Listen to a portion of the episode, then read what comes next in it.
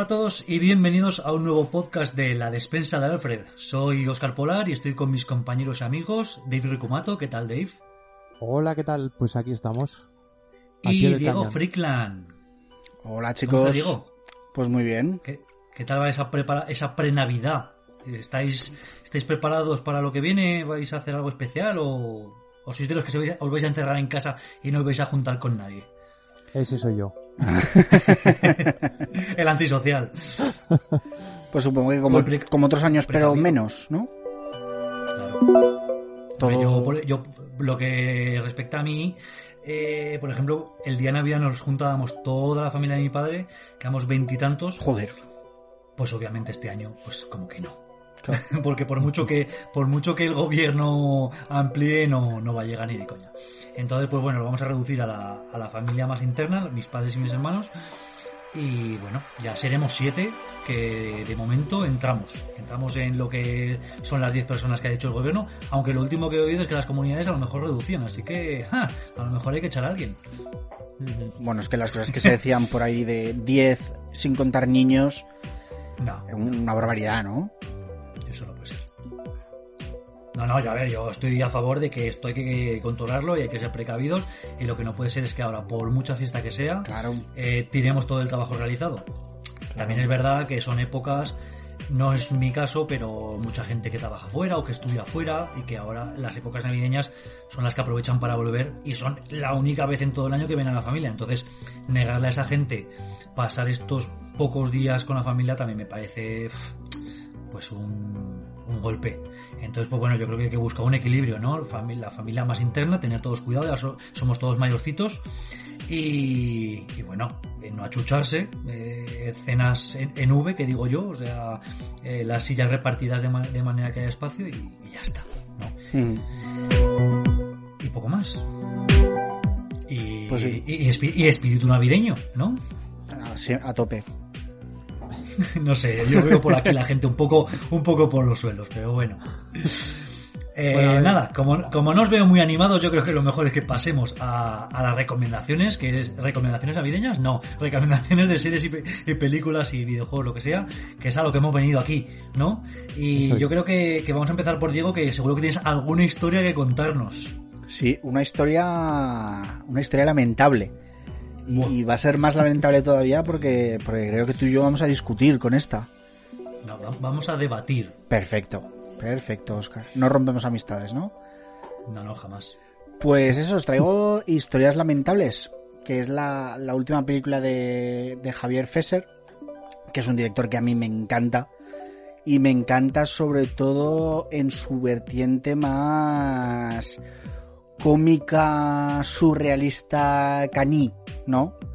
Que, podrían ser tanto sus, cortos como el, gran secreto de la trompeta, que me parece que ya hemos recomendado alguna vez, como la inmensa, inmensa, inmensa El milagro de Petinto.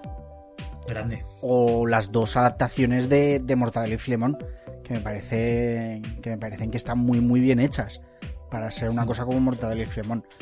Eh, ya Fesser no, no me entusiasma tanto en su vertiente quizá más, más dramática, eh, como la película Camino, que creo que ni siquiera he visto, pero es que no me llaman nada la atención.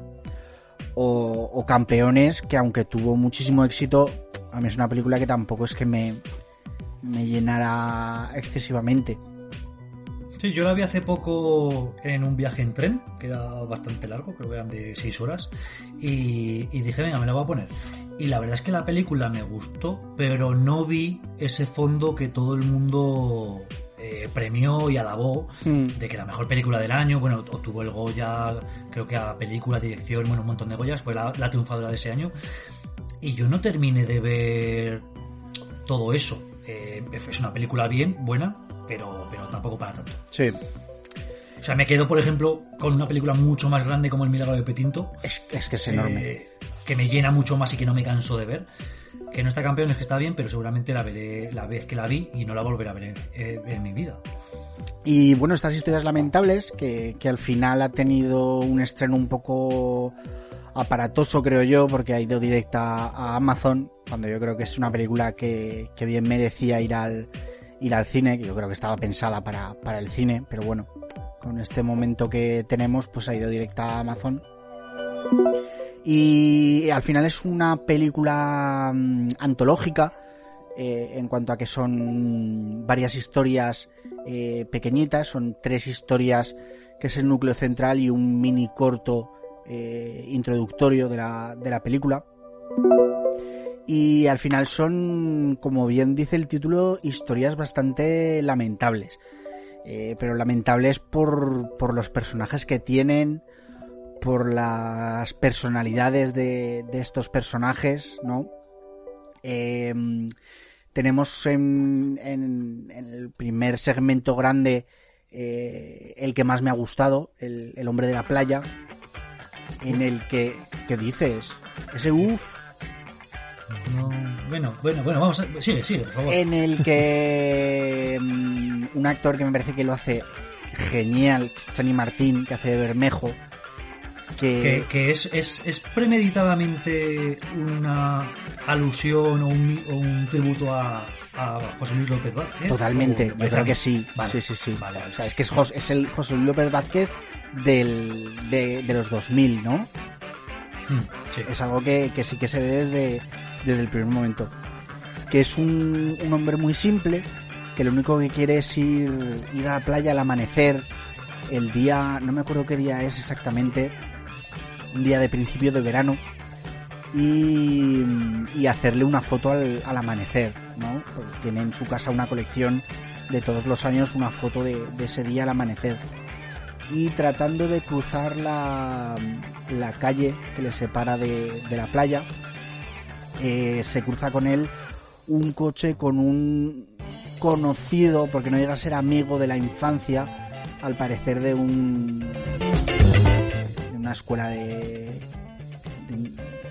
una escuela de estas donde vives, ¿no? Sí, un internado. Exacto, un internado eh, que al parecer este Bermejo era un poco el pringadillo del, del colegio y, y, el que se cruza es un poco el, uno de los matones que le hacían la vida imposible. El tío está con borrachísimo perdido, le obliga prácticamente a montarse en el coche, se lo lleva a un pueblo de al lado porque dice que tiene que verle su hermano, que también le, tenía una tirria tremenda. Y al final el hombre acaba viajando por toda España sin comerlo ni beberlo, por una suerte de, de, coger el tren equivocado, equivocarse de autobús, coger un taxi sin cartera. Bueno, me parece una historia loquísima y que me, me gustó un montón. Bueno, la parte, la parte está de que lo, de, lo del tren, lo del autobús, aunque parezca muy exagerada, realmente es muy fácil que te ocurra, porque tú coges un tren que, que va hacia un sitio pero nadie te asegura que tengas o no tengas parada, a no ser que lo veas expresamente, y es una de las cosas que pasa. Él vive, creo que en Gandía Playa, sí. y, y, coge un tren dirección Gandía Playa, pero que no para en Gandía Playa. Entonces, cuando pasa por la estación, le dice al, al revisor, oye, que no ha parado. Y dice, no, no, si es que no hace parada. claro, es que él pregunta, ¿este tren pasa por Gandía? Y le dicen, sí, sí, pero ¿seguro que pasa por Gandía? Sí, sí, claro que pasa por Gandía. Y pasaba por Gandía. Lo que pasa es que iba a Valencia. Claro es uno de, mis grandes miedos, el de coger un tren o un autobús. Que, te equivoques en el sentido, porque a veces eso es fácil equivocarte en el sentido. Yo conozco a mucha gente que se equivoca, y, eso que vivimos en Zaragoza, que es una ciudad medianamente manejable. Pero los que viven en Madrid o en Barcelona, yo imagino lo de ir un sentido o en otro. Vamos, yo sé de gente que se, que se equivoca más de una vez. Yo alguna vez me monté en un autobús aquí en Zaragoza y una vez dentro he pensado, ¿qué número de autobús era? Que joder, podrían poner el número dentro, ¿no? Claro, claro, y lo típico de efectuó parada en tal, tal, tal y tal.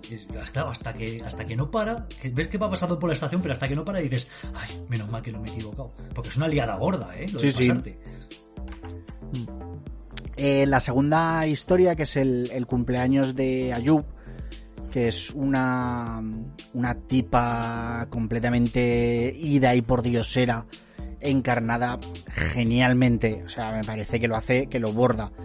Por Laura Gómez La Cueva, que la, conocemos en, bien por estas tierras como, como la ET de, de Oregon Televisión, ¿no? Exactamente. y que, que se cruza en su camino con Matías Yannick, eh, Ayub, que es, que es un, un inmigrante que, que, hace las veces de, de jardinero, va, va, intentando ser contratado como jardinero por ahí.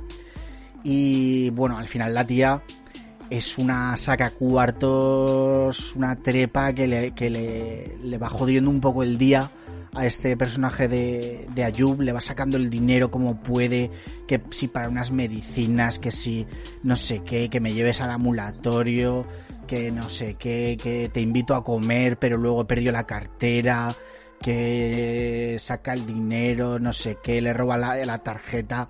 Bueno, es... Eh, el personaje de esta, de esta tía me pareció brutal. Y el tercer segmento que, mm, que me parece un poquito más flojo en cuanto a historia, aunque creo que está muy bien hecho, es el de la, la excusa que trata sobre una, una, una empresa que te crea excusas a medida, ¿no? Eh, hacen al principio una introducción de una mujer que, que va a buscar a, su marido que, que, le está poniendo los cuernos con otra un hotel y, y, este marido tiene contratada esa empresa y bueno, crean un, una serie de fuegos de artificio con policía, explosiones, no sé qué, para hacerle creer a la mujer que, que él es un policía infiltrado, para y bueno, la historia es es de un, un empresario que ha estado robando dinero a, a, su familia, a sus hermanas también dueñas de la empresa y que contacta con esta con esta empresa de excusas para, para que le cree una excusa medida eh, frente a sus hermanas y socias. Las historias se van interrelacionando en algunos en algunos momentos podemos ver personajes de, de, una historia entrando en, la, en las otras historias. Y la verdad es que es una película que me ha hecho bastante gracia. Eh, tiene ese punto, ese punto casposo y cañí de, de Fesser, de, de esas películas como El Milagro de Petinto. Y que al final es un poco como en El Milagro de Petinto estos personajes que no, que no son realmente buenos, ¿no? Porque recuerdo el, milagro de Petinto, el, el, personaje del, del, ruso o el, o el albañil, que, que, no eran en absoluto buenas personas, que eran unos trepas y que estaban un poco por su interés. Sí pero quizá eran más entrañables que estos personajes que yo particularmente no me encariño con ninguno. O sea, la verdad es que una de las pegas que le saco a esta película es que de las tres historias de las que has hablado se me alargan demasiado. O sea, creo que se estira demasiado el chicle.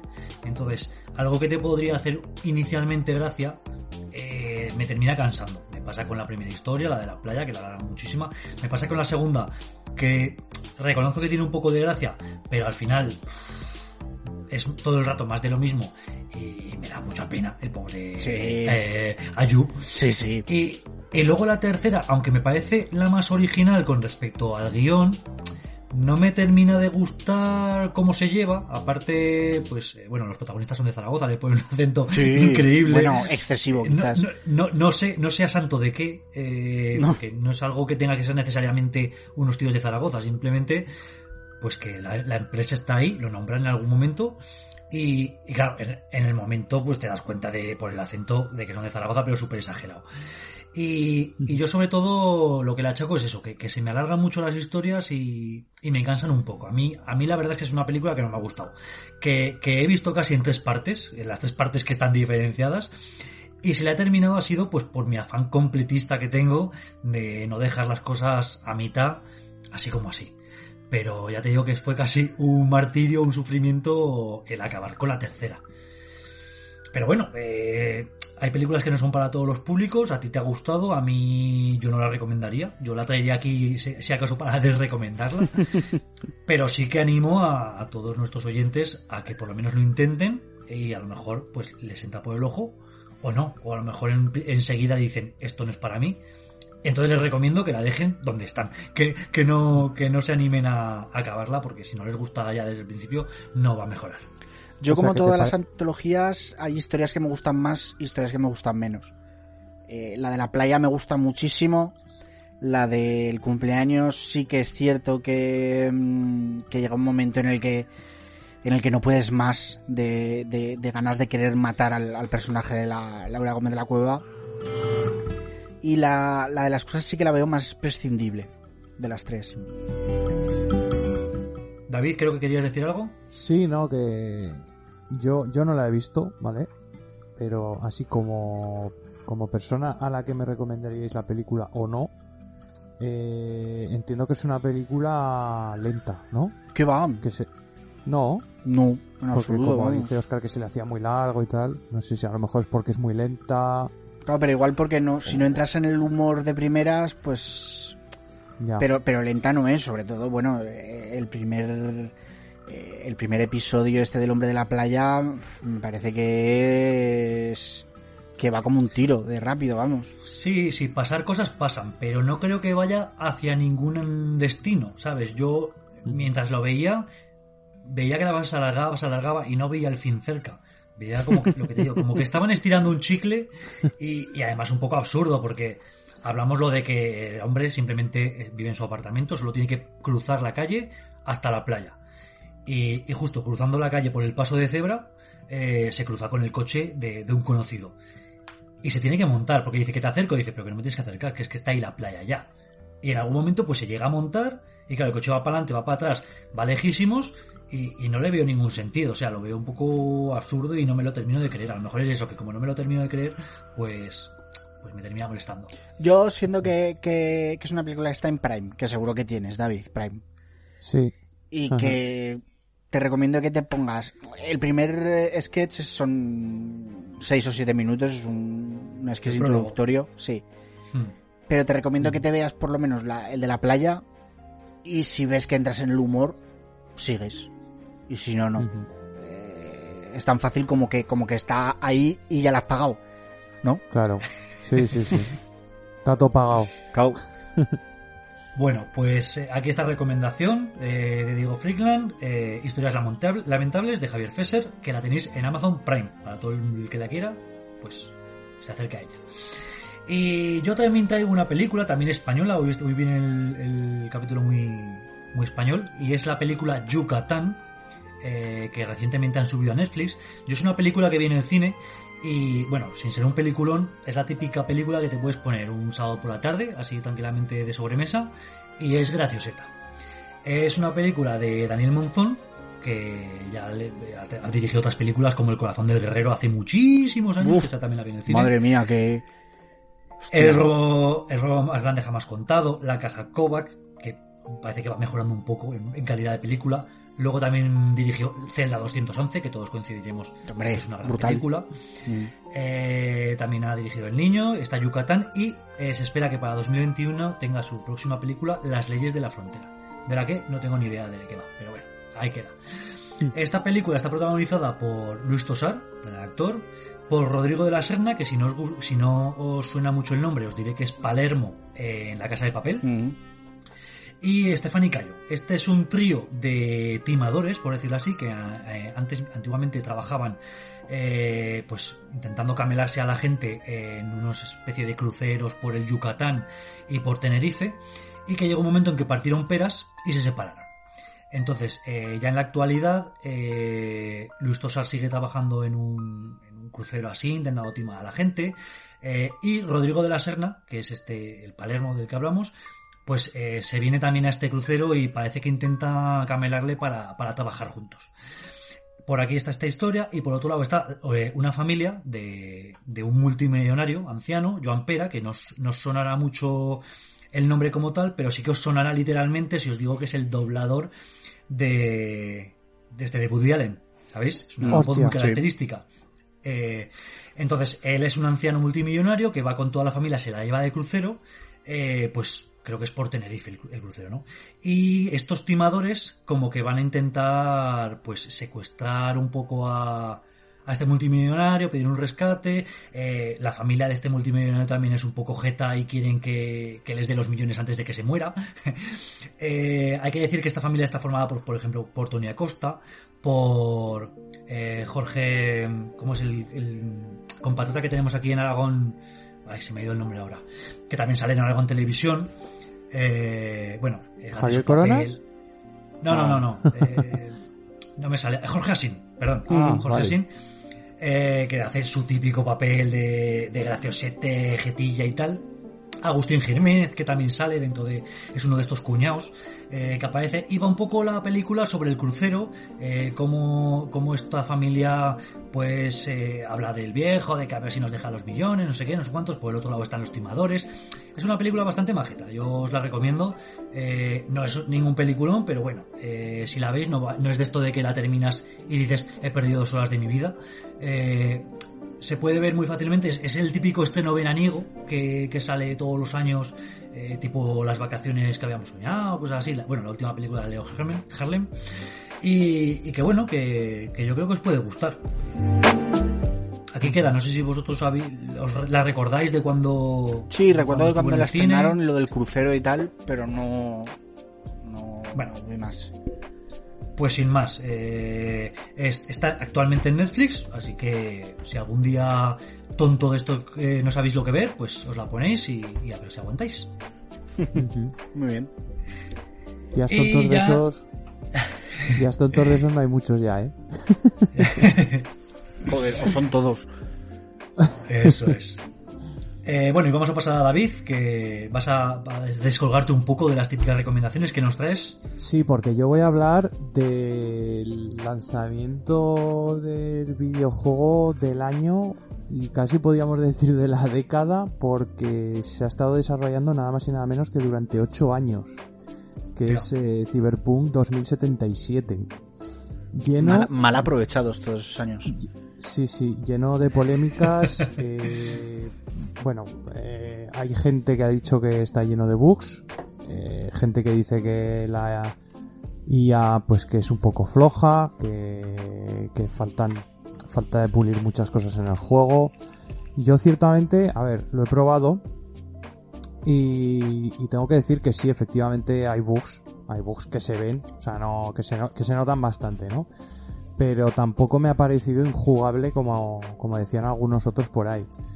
Eh, para el que no lo conozca, eh, Cyberpunk está basado en un juego de rol del año 88, que luego tuvo una segunda edición en, los años 90. Y, bueno, es un juego de rol de, como el propio nombre indica, de, de temática y ambientación cyberpunk, ¿no? Que es una, parece ser que es una ambientación que es todavía a día de hoy sigue gustando mucho y, y que, y que podemos ver en películas, bueno, como, como Akira, como Blade Runner, eh, Ghost in the Shell, bueno, hay muchísimas películas, ¿no? Que un poco se han basado en este... Matrix, Johnny Mnemonic... Exacto. Y la verdad es que, a ver, eh, a mí el estilo visual del juego me ha parecido brutal. A mí me ha gustado mucho. Y, y el juego me está gustando. Pero claro, hay que decir que yo estoy jugando a la versión PC que parece ser que es la que menos, la que menos fallos tiene. Eh, ¿Qué pasa? Que claro, esta, este juego pretendía ser multigeneracional, o sea, que tuviera un, que tuviera salida tanto en, las consolas de la antigua generación, bueno, ahora antigua, pero que cuando se empezó a desarrollar era la generación que estaba en curso, ¿no? Que era la, Play 4, la, Xbox 360, etcétera y también para la nueva generación que acaba de salir, PlayStation 5, Xbox Series X, etc.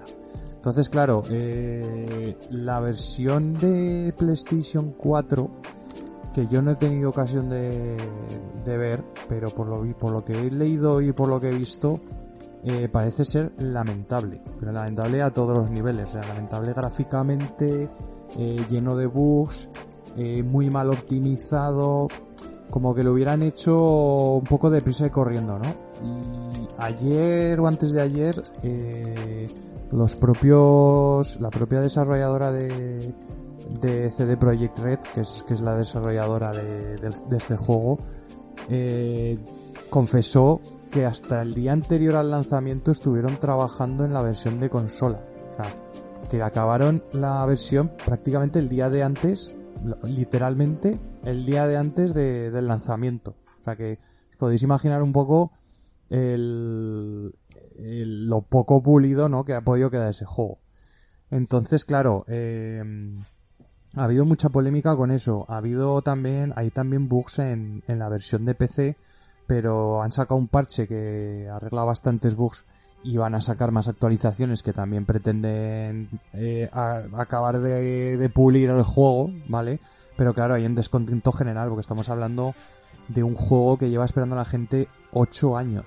8 años, un juego que, que ha tenido tres grandes retrasos de varios meses y que y que vamos ha salido este año yo creo ya por las presiones que tenían de, de las precompras que había hecho la gente hace meses de, de, que la nueva generación de consolas ya ha salido con lo cual si querían vender algo en la antigua generación eh, tenían que tenían que lanzarlo ya. Y, y además claro no podían permitirse hacer otro retraso más porque la gente se les iba a echar al cuello no pero es que la versión de, de Play 4 y de, de, Xbox One, que al parecer es, es solo en sus versiones que, que conocemos como FAT. Eh, sí, eh, sí. Las, las, antiguas antiguas, porque luego en las, tanto en, en, la Pro como en la XS me parece que se llama, o, o no sé, no sé cómo se llama la, la Pro de la Xbox.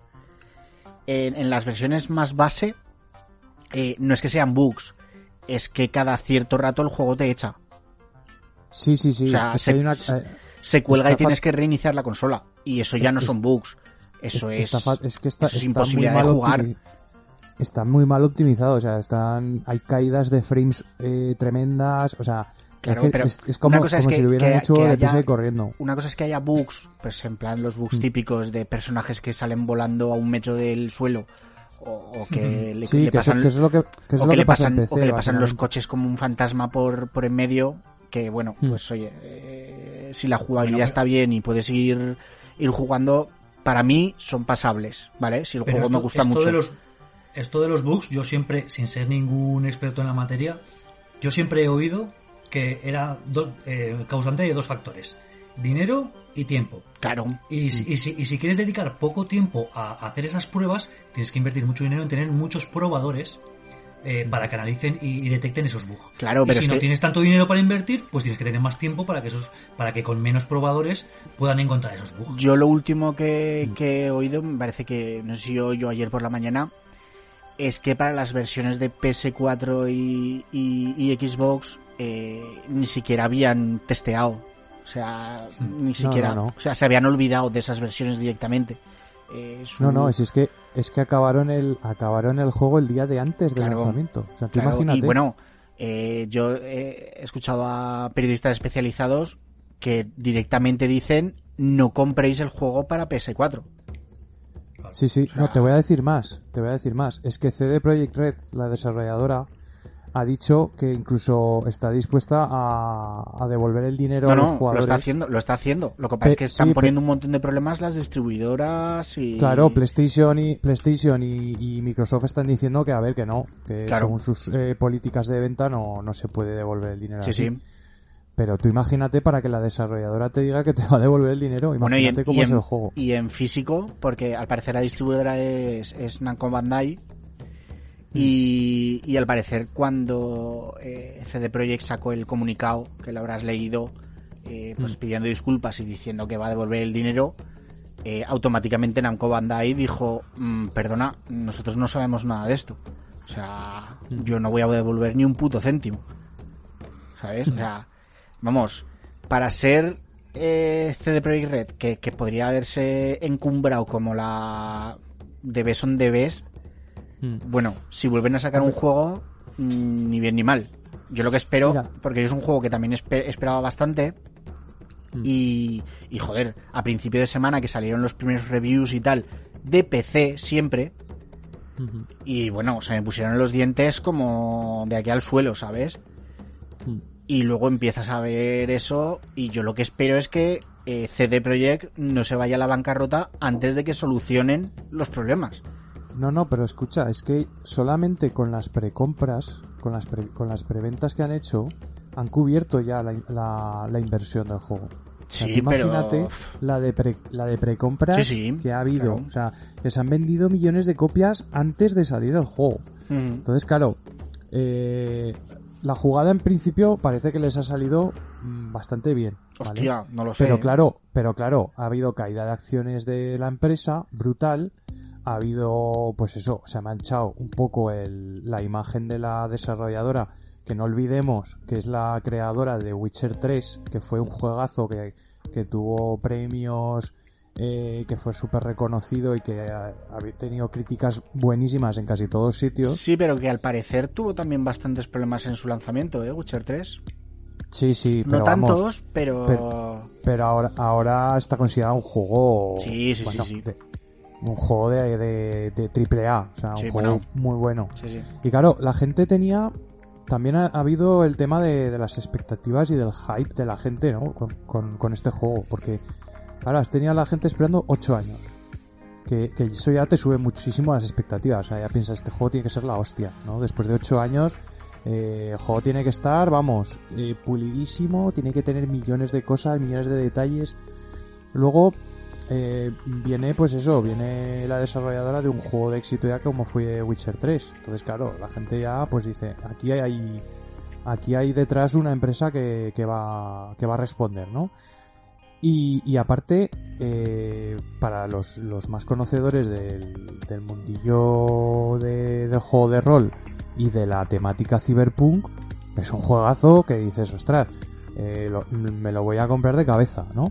Entonces, claro, todo esto junto ha creado eh, unas expectativas, pero enormes, o sea, enormes. Es que eh, eh, Steam ha registrado el récord de, más jugadores jugando simultáneamente en su plataforma el día del lanzamiento de, Cyberpunk. O sea, el récord de todos los juegos que tienes, el récord de, más jugadores jugando simultáneamente a este mm. juego. O sea, que tú imagínate las expectativas que había. Entonces, claro, si el juego hubiera estado bien pulido, aunque hubiera decepcionado un poco en plan, bueno, me esperaba mucho más, pero el juego está bien acabado eh, pues bueno, hubiera pasado pues, con un juego, bueno, sin más, y ya está. Pero es que, que encima te saquen el juego con bugs, con, con, faltas bastante graves, que en las consolas además no te funciona bien el juego. Ostras, es que es una cagada bastante gorda. Pero, eh, perdonad mi ignorancia, ¿esto no se arregla con un parche? Sí, el parche dicen que para febrero del 21 que, que no lo verán estos ojos, ya te lo digo yo. Claro, pero a ver, esto se arregla con parche, pero, pero claro, la gente esperaba tener ya un juego acabado después de 8 años. Claro, es que el problema es eh, lanzar un juego. Siendo, realistas y sabiendo cómo funciona el mundo, eh, supongo que habrán querido salvar la campaña navideña. Claro. y claro, esto ha sido en plan, lo sacamos esté como esté, como si, como si en vez de cabeza tienes un frame gigante. Y que la gente lo compre y luego ya sacaremos el parche y lo arreglaremos. Pero es que si perdemos la campaña navideña, sí, pero aparte, de dinero. Aparte, aparte lo que te digo, que claro, han salido la, la, nueva generación de consolas que se van a vender estas navidades como churros. Que es que ya hasta, hasta las existencias se están agotando. Lo que no sé, David, tú, tú, igual lo sabes. ¿Ha salido versión de, de Play 5? Sí, sí. Sí, yo tenía entendido de que había salido versión de Play 4 ampliable a, a de Play 5 es que cuando... no, es que si compras la, de Play 4 te dan también la de 5. Claro, pero, pero, ya... Pero en la 5... Está ya el parche de la 5... Pero en la 5 es un juego totalmente diferente. O sea, yo, eh, las reviews que he visto yo de la Play 5 eh, lo dejan muy por encima de la de 4. O sea, la de 4 es la peor de todas. Sí, sí, sí, luego, luego digamos que están las de la nueva generación y las de PC. Y luego está la versión de, de Stadia, que es la versión que, juegas en streaming, que ya creo que alguna vez hemos hablado de la plataforma, que dicen que es la mejor. O sea, que apenas se ven bugs. Sí, sí. No, se sabe por qué exactamente. Que encima tuvieron una promoción hace poco que, eh, que comprando el juego te daban el mando de Stadia con un, con un Google Chrome para, para poder verlo en, en la televisión y la verdad es que por lo visto esa versión está mucho más pulida. Pero bueno, como van a sacar parches y tal, supuestamente eh, las, las versiones que están mejor acabadas, por ejemplo Play 5, Xbox Series X y, y PC, se van a acabar arreglando arreglando más o menos o eso es lo que se espera Pero claro, la de Play 4 y la de Xbox One, yo, que tenemos yo, no esperaría mucho. Sí, ya. Sí, por lo que he leído, eh, eh, lo pones en Play 4 y la Play 4 se pone como, como si fuera un, una, una reacción que parece que te va a salir volando.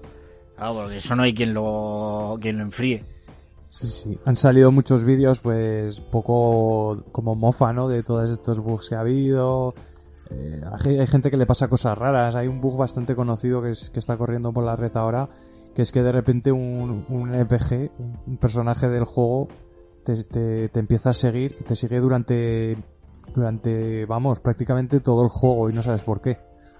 Entonces, claro, eh, pero es que ya no solo en el juego, es que hay una cinemática y el, y el personaje pasa, ¿no? Por, por la cinemática como si nada. es yo una creo cosa que, muy... que el problema de este juego ha sido que han querido abarcar demasiado. Porque tengo entendido que es un juego que en principio iba solo para PC. Sí. Eh, por diversas presiones quisieron abarcar también a consola. Y, y bueno, querer sacarlo ya para la. tanto para PC como para Play 4 como para Play 5 me parece un locurón. no, es, no es una cosa de le, doy a un botón y ya lo tengo eh, eh, compactado para otra versión de consola. No, es que cada consola tiene, tiene una mecánica diferente y hay que programar para cada consola. Y... Además ha habido ha habido polémica también con los trabajadores de CD Projekt Red porque esto es una desarrolladora polaca y por lo visto a los trabajadores no les estaban tratando demasiado bien. Eh, de hecho, se estaban retrasando en los pagos de los salarios y ahora ha salido un comunicado diciendo que les van a pagar lo, retrasado. Pero claro, tú imagínate que estás trabajando en un juego eh, con, con, este nivel de, de, de expectativas, con encima un proyecto enorme que tienes que sacar multiplataforma y, y, encima que no pagues bien a tus trabajadores, joder, pues es que es una tormenta perfecta, ¿no? una cosa... Pero, además han, quedado muy mal por las, los comentarios que he leído de periodistas del gremio y tal, en cuanto a que, por ejemplo, eh, estaban preparándose para hacer las reviews. Eh, Claro, tiene, si vas a hacer una review eh, para un medio, tienes que probar distintas versiones del, del juego y, y, ver cómo funciona en, en distintas máquinas, ¿no? Eh, les pasaron las de PC, les estuvieron pidiendo eh, eh, números de serie para, para consolas antes de que saliera al mercado.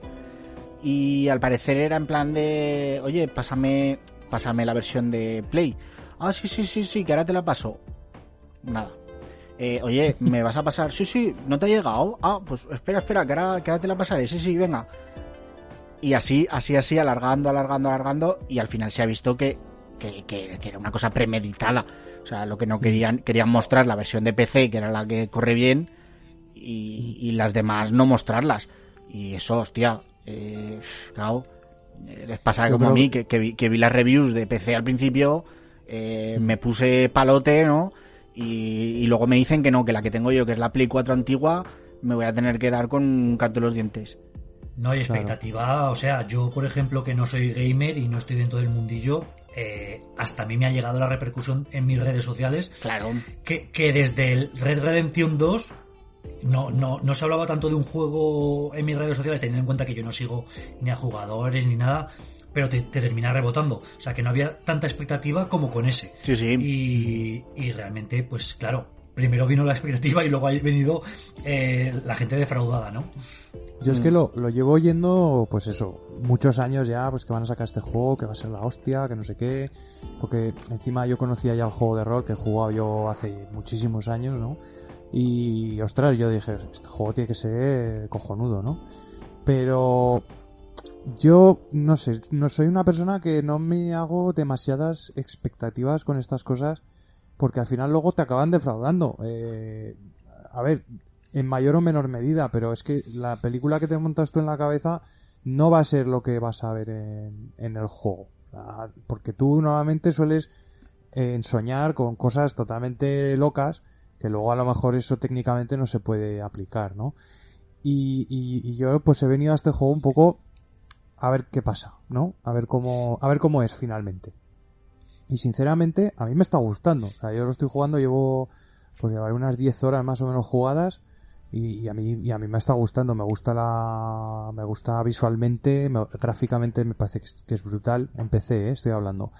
Eh, luego la optimización no me parece tan mala. Hay gente que dice ah está un poco mal optimizado a mí en PC la verdad yo lo estoy jugando en ultra y sin ningún problema y aparte que han incluido todas las nuevas tecnologías de Nvidia no pues han puesto el trazado de rayos han puesto el DLSS han puesto eh, pues yo que sé, es que han puesto prácticamente, han puesto hasta una opción para discos duros lentos, porque recomendaban disco duro sólido y, al final han, acabado haciendo una opción para los discos duros mecánicos, que son un poco más lentos. Claro, tú, pero, tú mm, tienes medianamente un PC pepino. Sí, pero no es eh, pepino pepino. O sea, mi PC ya tiene unos años. Sí que es verdad que me he actualizado la tarjeta gráfica hace poco. Eh, y ahora tengo una, una GeForce 2070 Super y estoy jugando esto en Ultra, que yo pensaba que no llegaría. Claro, el problema es que si haces un juego así eh, solo para ordenadores medianamente tochos, pues claro, lo que vendes no te da para, para amortizar el juego. Claro, ellos han dicho, no, no, lo vamos a vender a, todo a todo que que podamos. Si podemos lo vendemos en, en, la Switch, ¿sabes? Claro, claro. Pero claro...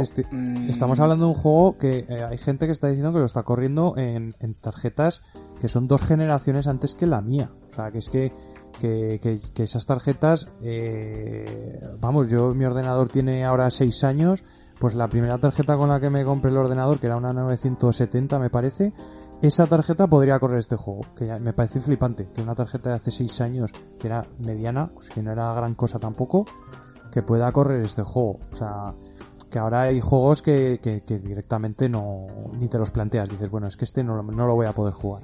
Y aún así gráficamente me parece me parece bueno, me parece que tiene una calidad gráfica muy buena. La ciudad es enorme, o sea, es que es un juego de mundo abierto y, y, toda la cantidad de información y de detalles que hay en la ciudad a mí me parece brutal.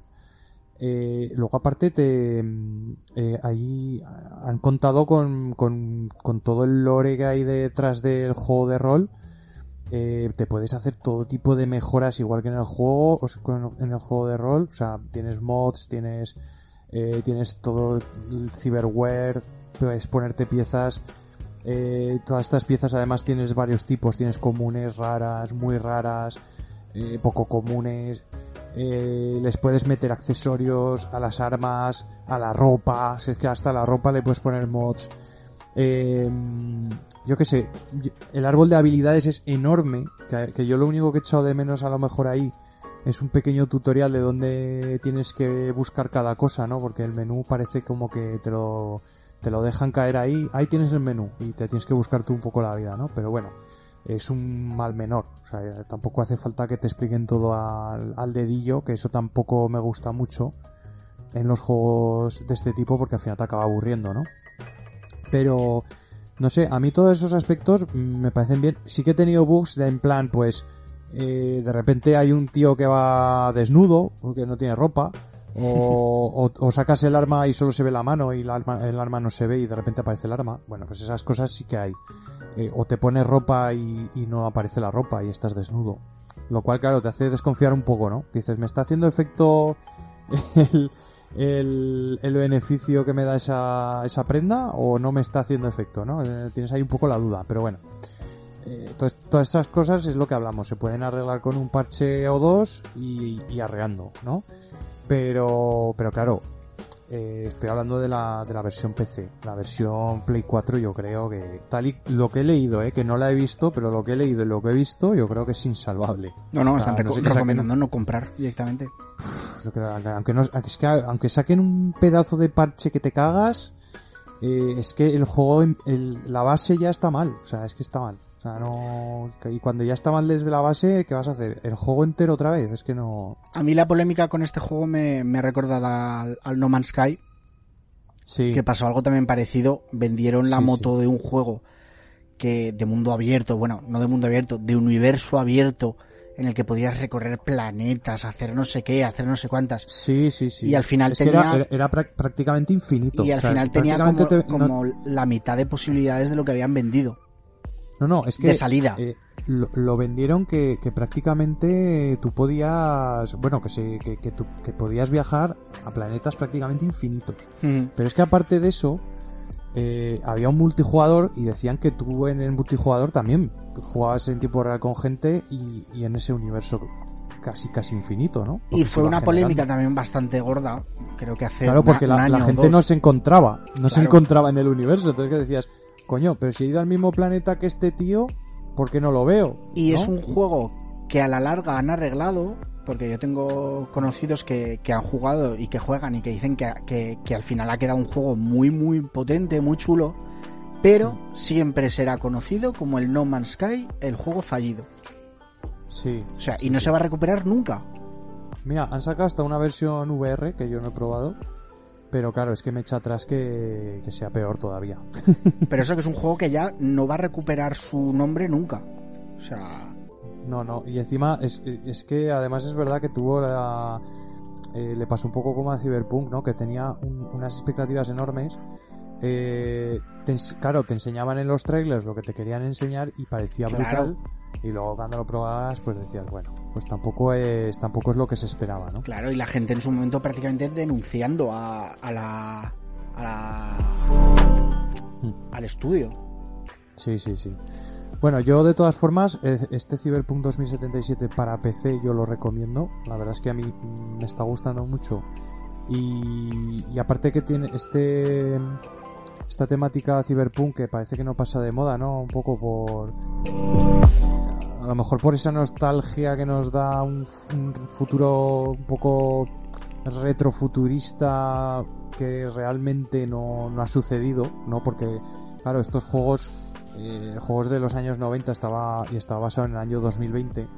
Imagínate, el juego de rol hablo, ¿eh? Y claro, imagínate, estamos hablando de 2020 y ni mucho menos tenemos implantes cibernéticos ni vamos por ahí escaneando a la gente, ¿no? Entonces, eh, yo creo que esta temática siempre ha llamado mucho la atención por eso, ¿no? Porque es un futuro un poco... es como una línea alternativa diferente de nuestro tiempo, ¿no? Y, que no solo gusta a, a, la gente de aquella época, sino que además yo creo que gusta mucho también a las nuevas generaciones. Y si les gusta esta temática, yo la verdad es que recomiendo el juego y además, como ha dicho Freakland, van a sacar un parche y van a sacar actualizaciones y yo creo que lo van a dejar bastante potable el juego, la verdad. De, momento a mí me está gustando mucho. Bueno, y como no queremos que nos denuncie ninguna, ninguna empresa polaca que haga videojuegos, aquí simplemente decimos lo que hay y luego ya cada uno vosotros si os lo decidís si os lo compráis o no. Así que nada, vamos a seguir con Freakland, que si antes hemos estado peleando un poco con su recomendación, ahora nos trae una película de peleas, ¿no es así, Freak? Sí, y no me voy mucho de, del escenario de videojuegos que ha hablado David, porque os traigo una película que, bien puede ser el, hijo bastardo, ¿no? De, una película y, un videojuego. Es la película Hardcore Henry. Es una mm. película ruso-estadounidense dirigida por Ilya Naus... Perdón, espera un momento, ¿eh? Ilya Naischuler. Naischuler. Hmm. Eh, la película sigue a, a Henry, que es un tipo que se despierta un día en un, en un laboratorio eh, sin piernas ni, ni, brazos y hay unos científicos que le están como instalando unas, unas prótesis eh, similares a, brazos y, manos, pero cibernéticas.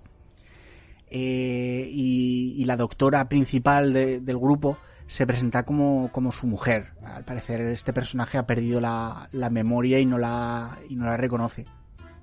Eh, enseguida eh, ataca los, los laboratorios un, un, grupo como de mercenarios y secuestran a, a la mujer y, el personaje tiene que salir por, por patas, este Henry. Eh, la gracia de toda esta película, bueno, a partir de ahí es un sinfín de tiroteos, peleas eh, con, armas blancas, peleas a puñetazos, explosiones, eh, sin fin, vamos, sin fin. Pero la gracia de toda esta, esta película es que está rodada en primera persona. Eh, al más puro estilo de, de, videojuegos, bueno, pues, como los Call of Duty, este mismo Cyberpunk que hemos estado hablando. Eh, sí, es como, como, un shooter, ¿no? Pero en película. Totalmente, exacto. Es un, un shooter. Eh, un FPS, ¿no? Sí, sí. A mí la verdad es que me, me gustó mucho, ¿eh? Me gustó El estilo me pareció súper original. Es verdad que igual para hacer más películas de este tipo sería un poco cansado pero como película así individual, eh, a mí me gustó mucho. Eh, la película tiene un rollito de peleas muy tipo de, de Raid, la, la mm. película de, de mm, Redada Asesina de Gareth Evans, o de mm. las peleas de las películas de John Wick, ¿no? Eh, estos tipos especialistas en, artes marciales, en desarmar mientras matan y en matar con, con, un, con un libro o un candelabro, ¿no? Mm. Eh, pero todo con, el, con ese juego de, de la primera persona que, que en ningún momento eh, queda forzado. si te dejas meter en la película, todo es súper suave eh, me imagino que el, rodaje fue, fue bastante complicado. La grabaron toda la película con una GoPro, con la GoPro Hero 3, Hero 3, y con un, un sistema de como de un casco eh, que se ponía el, los varios actores que, que hicieron de, de Henry, que tuvieron que ir dejando la película por diversas lesiones y, dolores de cuello por llevar este, este casco. Eh, la película costó solamente 2 millones de, dólares, eh, de los cuales eh, casi 250.000 fueron por crowdfunding en Indiegogo. Sí, porque eh, hablo de memoria, ¿eh? Pero creo que, había unas... que esto salía a raíz de un vídeo que se hizo en YouTube o algo así. Sí, el, el director eh, forma parte del grupo de, de punk rock eh, Biting Elbows. Y tienen un par de, de videoclips de, de sus canciones con, con, este formato, ¿no? Es, es como un tipo que intenta escapar de, un, de su oficina a base de, de mamporrazos a sus, a sus compañeros. Es que tanto la música de estos Biting Elbows como los videoclips eh, son bastante, bastante chulos. Y bueno, es una película que, que, recomiendo bastante y que a raíz de esta película eh, me gustaría recomendar una, un próximo estreno que es la película Nadie que, está dirigida por, por, este director, y ya Schuller, y escrita por Derek Kolstad, que es creador de, de la franquicia de, John Wick, y protagonizada por Bob Oder, Oderkirk, que, lo conoceréis porque es Saúl de, de Breaking Bad y, y Better Call Saul. Miraos el, el tráiler porque está también muy chula y promete también mucha, mucha violencia. Bueno, estoy viendo aquí también que sale en esta película Tim Roth, ¿no? Sí, sí. Que es un actor más afamado. Sí, es el, más conocido de, todos los de toda la película, creo yo. De esos dos millones de dólares se llevaría un tocico del pastel, ¿no? Digo yo. No lo sé, yo creo que también estaba en producción o alguna cosa así, porque es muy del estilo que le gusta a, Tim Roth de meterse. Hmm. que también es un tío que, que, funciona mucho por, por los amiguetes y, y por la fiesta, creo yo.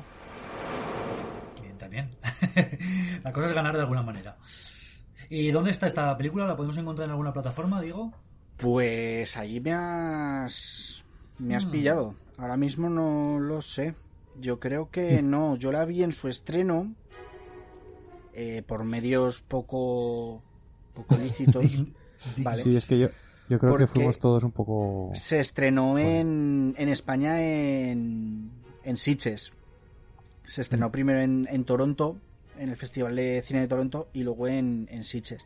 Y bueno, la, la premisa me, me, encantó. Y no, estoy buscando y no está en ninguna, en ninguna plataforma. Pero bueno, seguro que vosotros que sois muy listos, la podéis encontrar. Y aunque solo sea por la curiosidad de cómo está rodada, yo creo que merece mucho la pena. Sí. Nos la apuntamos. Coincido. Bien, pues voy a acabar yo con esta ronda de recomendaciones con una serie, ya os he dicho antes que estábamos hoy muy, muy nacionales, y es una serie eh, española, catalana para ser más exactos, que es Merlí, eh, que no sé si seguramente habréis oído hablar de ella en algún momento. Sí, claro se ha hecho muy famosa sobre todo a la postre porque aunque empezó emitiéndose en la TV3, en la televisión catalana, pues ha trascendido, sobre todo con su llegada a Netflix, aunque ahora se puede encontrar eh, tanto en Netflix como en Amazon Prime como en Filming, pues inicialmente se subió a Netflix y fue uno de estos bombazos. Y bueno, tiene tres temporadas, 40 episodios y va sobre un profesor, eh, Merlí Bergeron, que yo creo que, ahora no lo recuerdo bien, pero creo que empieza siendo un poco eh, profesor sustituto y es profesor de filosofía. Y es el típico profesor coleguilla, que es menos estirado que los profesores habituales y que siempre pues confraterniza más un poco con los alumnos, eh, se llevan bien, empatizan y, bueno, pues le cogen cariño, ¿no? Entonces, eh, cada capítulo está, digamos, enfocado hacia un filósofo.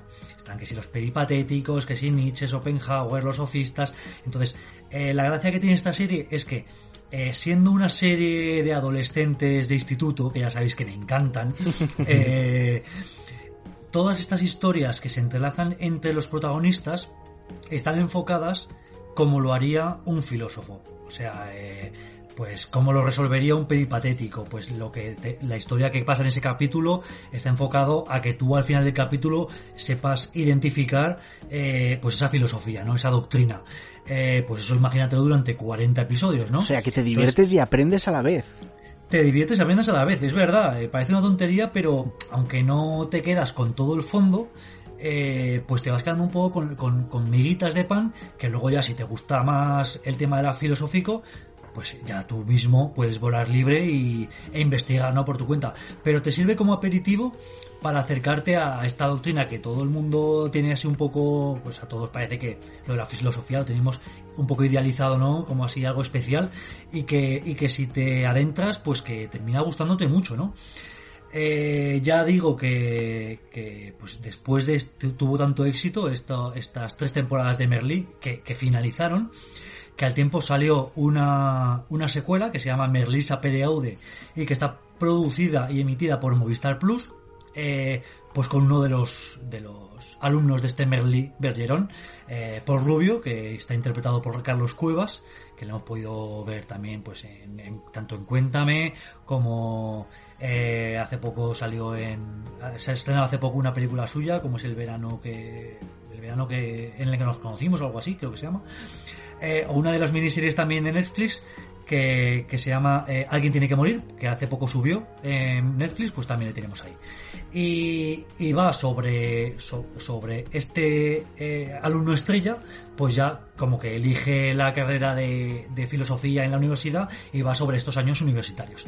Tiene una, una temporada entera emitida en Movistar Plus y ahora está para estrenarse la segunda, ya está finalizado el rodaje, así que a principios de 2021 eh, tendría que llegar esta, esta Merlisa Pereaude.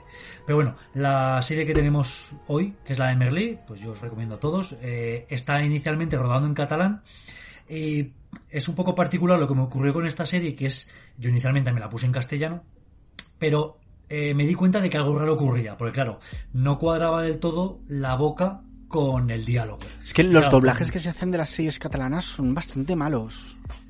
Efectivamente. Bueno, no, claro, lo, doblan los mismos actores que a lo mejor no están tan acostumbrados a ser actores de doblaje y mm. por eso, eh, o, a lo mejor en tu cabeza eh, se relaciona con que es un actor español y no, y no cuadra del todo la boca. Vamos, lo que terminé haciendo es que me la terminé poniendo en catalán con subtítulos en castellano y se puede ver tranquilamente, porque entre que el catalán más o menos se puede ir entendiendo parte y con los subtítulos, pues yo desde aquí recomiendo que si eh, os la veis, os la veis en catalán subtitulada, porque si la veis en castellano, por lo menos a mí me rayaba un poco la cabeza y no me terminaba de concentrar. Entonces, eh, prefería sacrificar un poco ese entendimiento directo y verlo en catalán y ya está. Y vosotros eh, creo que más o menos la tenéis localizada, ¿no? Sí, sí, sí. Pero no la habéis llegado a ver ninguno de los No, no, la verdad es que no. Es que las series de instituto no me hmm. terminan de... Pero ahora que me has dicho eso de, los filósofos, la verdad es que me ha llamado la atención. No sabía yo que trataba de eso. No, yo no sabía tampoco que trataba de eso. ¿eh? Pensaba que era historias con moraleja. Además, es que lo de los profesores guays. ¿Vosotros habéis tenido algún profesor guay? Sí. Sí. Sí Algunos sí, pero contaos, ¿eh? Bueno, yo y Oscar, eh, que Oscar también lo recordará con cariño, el señor Manolo Lowe Hombre, el grande, grande Manolo Lowe. Pero al que le podías ir a contar tus problemas personales. Sí, con este hombre podías hablar de todo. te llevaba de excursiones, hacías virguerías. O sea, no sé. Nos llevó un fin de semana a una casa eh, todo, toda la clase en un pueblo y, el tío nos dejaba hacer por la noche un poco lo que quisiéramos. No es lo típico que te decía, son las 10, hay que dormir. No, no, el tío se cogió directamente a otra habitación y dijo, oye, mira, a mí mientras no me molestéis vosotros mismos. Era un tío muy majete, sí, sí, sí. he tenido mala suerte que, fui a colegio público y no... Bueno, había tíos este, este, este, instituto del que habla la serie es un colegio público y también te digo que no es un profesor que intente ir de colega, que hay mucho jetilla así que intenta ganarse a los, a los alumnos. No, simplemente él tiene una personalidad arrolladora que los, los alumnos le siguen, pero él no es el típico que intenta ir de colega, ni mucho menos. Él en su clase, no te digo mano dura, pero todo el mundo cae atendiendo. Lo que pasa es que, claro, también al ser una asignatura atractiva, porque parece que mola, ¿no? Lo de aprender filosofía, pues mm. eh, los, los, alumnos van de buen grado, ¿no? Y, les gusta lo de estudiar. Entonces, pues nada, hasta aquí el programa de hoy. Eh, simplemente recomendaros que nos sigáis en las redes sociales, que estamos en Facebook, en Twitter y en Instagram.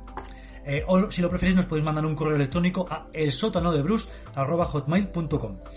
Eh, también decir que hace poco que hemos subido nuestro programa canónico, el 2x03, con eh, Manon de Moon, con un repaso a toda la carrera de Jim Carrey y eh, hablamos también sobre la próxima película de Spider-Man, de Tom Holland, pero que ya aprovechamos pues para hablar de todas las series y películas al respecto, ¿no? Que también está muy bien.